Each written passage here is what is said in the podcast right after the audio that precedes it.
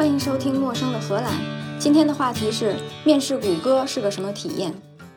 今天是除夕，我下班的时候，春节联欢晚会已经播完了。晚上闲着也没事儿，就想着录一期广播。春节在荷兰没什么存在感，尤其是像我住的这个连中餐馆都没有的小地方，所以也没什么过年的气氛。我在留言里看到有朋友留下祝福，非常感谢，也祝大家过年好。今天的话题和过年没有什么关系，打算讲讲面试谷歌的经历。我为什么会面试呢？并不是因为现在的工作做得不顺心，而是在这个行业里时时刻刻都要为面试做好准备，谁知道哪一天就被炒了呢？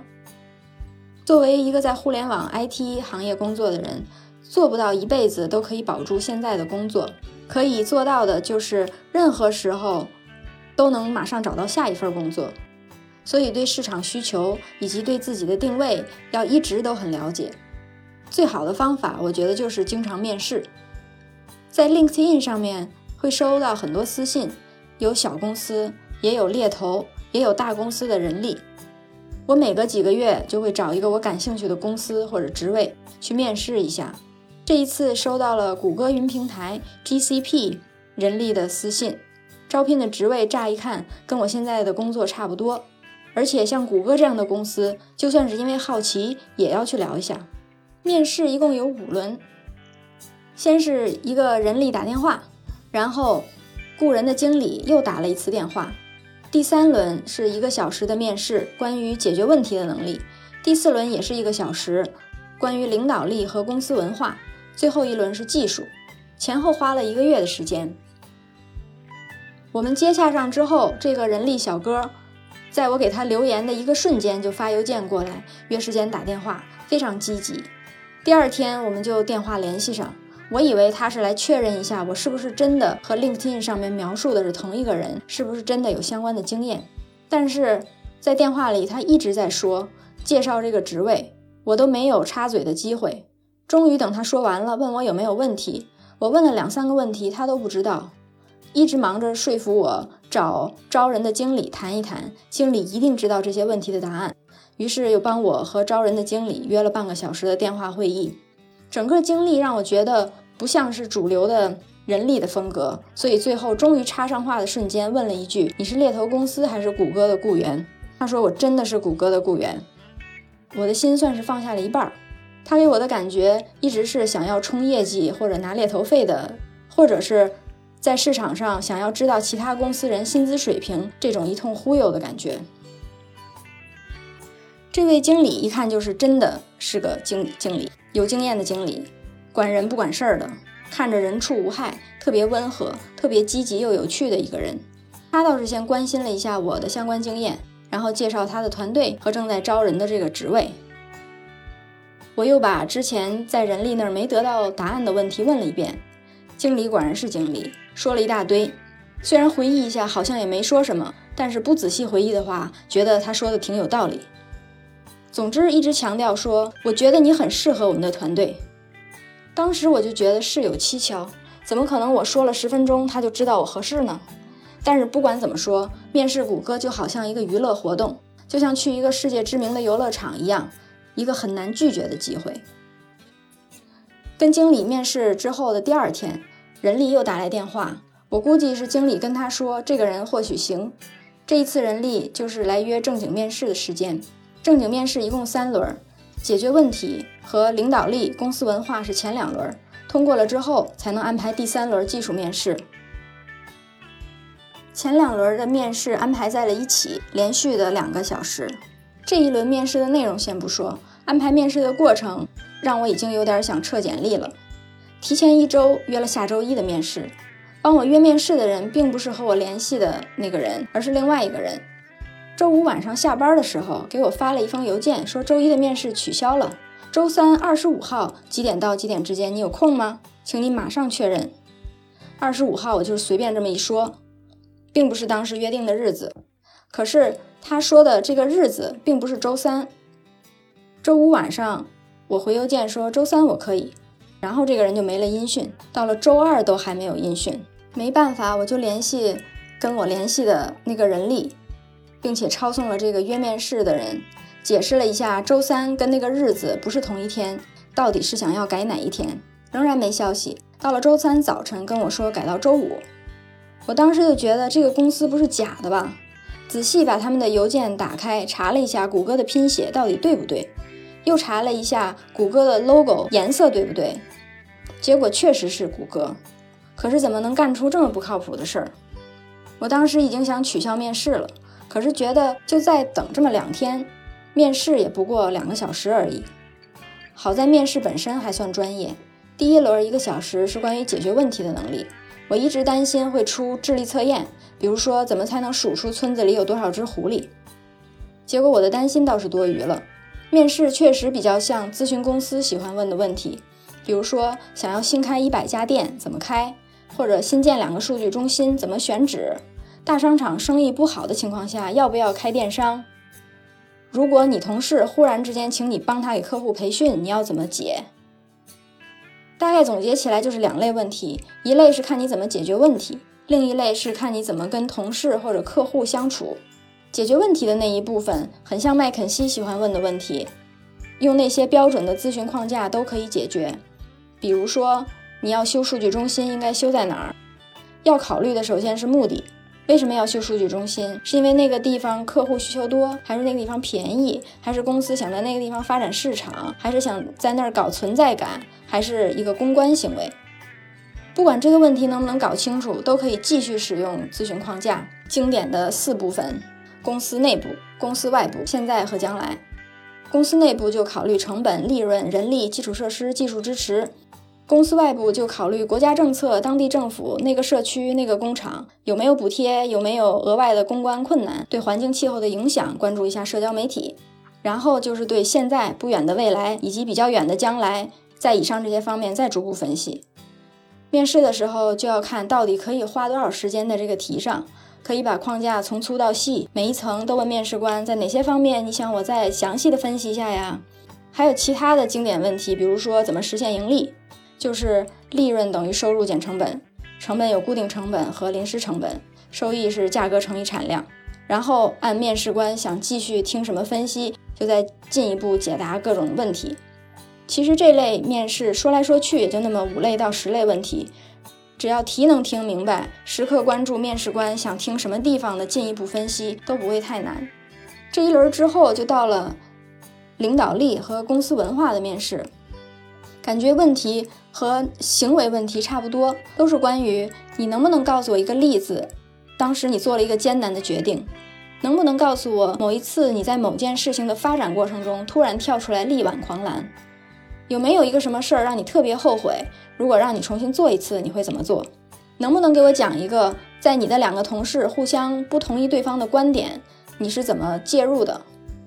如果你组里有一个同事工作质量不能达到预期，你会怎么做？这一类问题就比较难回答，因为不了解那个公司的文化，所以不知道他们对这类日常发生的事儿做事的风格是什么。比如说，崇尚狼性文化的公司，可能觉得工作质量不达标，那我就把他的活儿拿过来给做了，那个不达标的人辞了就行了。但是有的公司就崇尚人性化管理，遇到这种事儿，你就得先在日常生活琐碎中关心他，了解他是不是家里出了什么事儿了，是不是有什么情绪呀？如果没有的话，不能保质保量完成任务，是不是遇到技术困难了，还是遇到客户不合作了？我要怎么帮助他成长啊？他到底需要我帮多少忙啊？我帮多少忙才不会让他觉得我要替代他呀？面试完了这两轮，我就觉得第二轮好像被我搞砸了，因为我忘了面试要求里面写了，说你要用一种填表格的方法回答问题。这个表格有四个部分，第一部分是当时的情况。第二部分是你做了什么，第三部分是你自己起到了什么作用，第四部分是得到了什么结果。听起来不难，但是跟别人聊天的时候，每说一句话都得把它分成四个部分，还是需要练习的。我当时大概就是因为工作了一天又面试，脑子有点乱，大意了，就忘了把这四个部分明确的分开说。这个时候你就想问，为什么聊天要有格式呢？就是因为谷歌招聘的过程是这些面试官把你说的话全都记录下来，然后交给一个什么审核委员会，这个委员会会通过读的方法来判断你的面试表现。面试记录就是按这四个格分的，你只有按着这四个格回答，面试官才能把你的表现如实的描述出来。在我还在悔恨第二轮忘了以填表的方式聊天的时候，就接到了人力的邮件，说刚才的面试官们对你的表现非常满意，我们来赶快安排下一轮吧。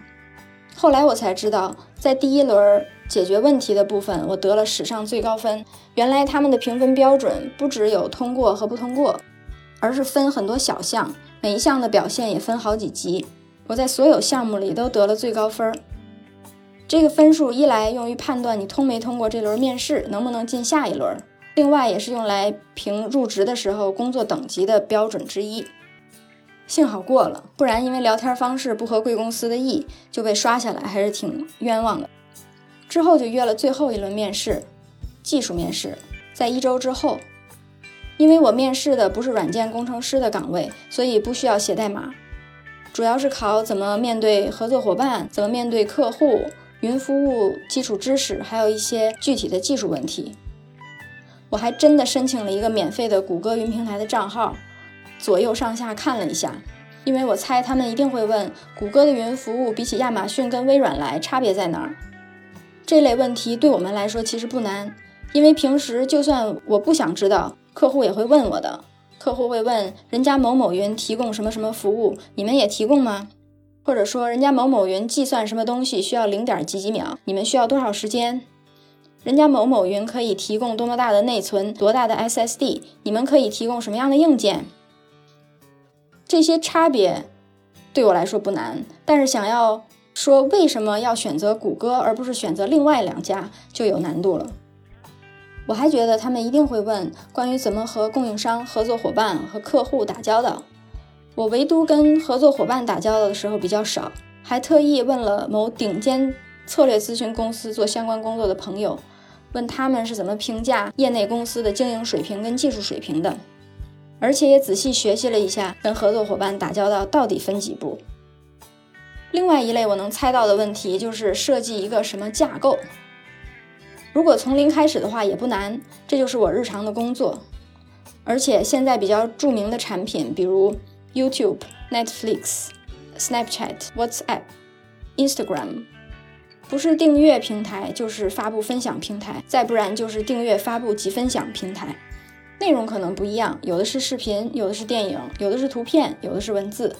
再或者大家储存这些内容的时间不一样，有永久储存的，有储存三天的，有发布给所有人看的，也有发布给有权限的人看的。基础架构大同小异。我觉得比较难的应该是在目前已经有的架构上做什么改变，可以提高这些平台某方面的性能，或者是已知这个产品有了什么样的缺陷，要怎么样改变。我之所以没猜会考企业架构，就是因为谷歌云的企业架构和另外两家比起来非常幼稚，估计我现在的知识已经足够了。最后，我就把。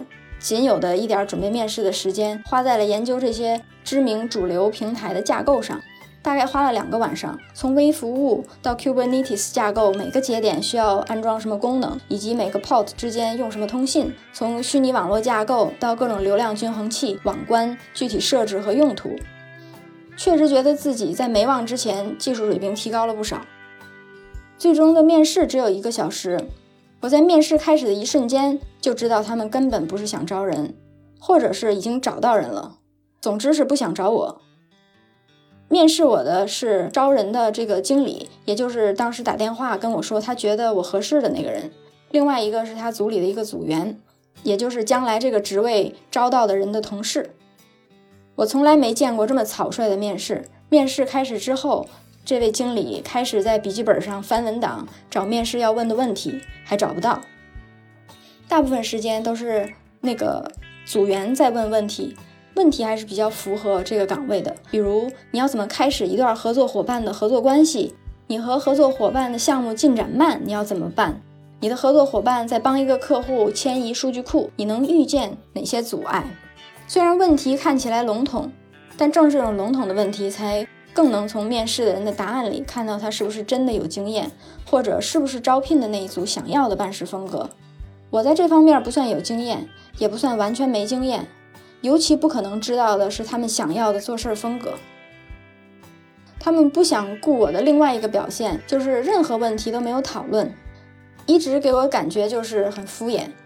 最后的技术问题，果不其然，是怎么从零架构一个以上传图片为主的社交平台。